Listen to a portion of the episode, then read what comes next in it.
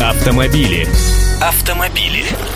Здравствуйте, я Андрей Гречаник. Дорожным лихачам дали зеленый свет. Точнее, ничего нового им не давали, оставили все как было. Депутаты Госдумы не приняли законопроект, который предполагал наказание за агрессивную езду. Знаете, чем объяснили? Отсутствием такого понятия. То есть мы-то с вами знаем, что значит ездить агрессивно. Или по-хамски, а также играть в шашки, поддавливать, подрезать. Словом, лихачить, наглеть, борзеть, как угодно это называйте. Мы про все про это знаем.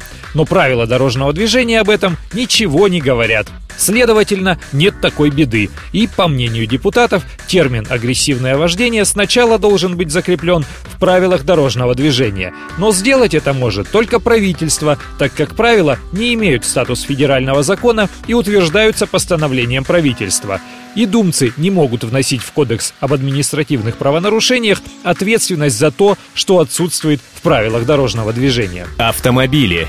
А законопроекта, кстати, подготовленный депутатами фракции ЛДПР, предполагал штраф от 2,5 до 5 тысяч рублей за неадекватное маневрирование, резкое торможение и создание искусственных помех другим участникам движения. Кстати, в законодательстве таких автомобильных стран, как Германия и США, есть нормы, которые закрепляют ответственность за агрессивный стиль вождения на дорогах. И их полицейские за это запросто штрафуют. Но наши блюстители дорожного порядка и законодатели, видимо, пока ничего подобного не замечают. Так может и мы напраслину разводим? Про хамство на дорогах.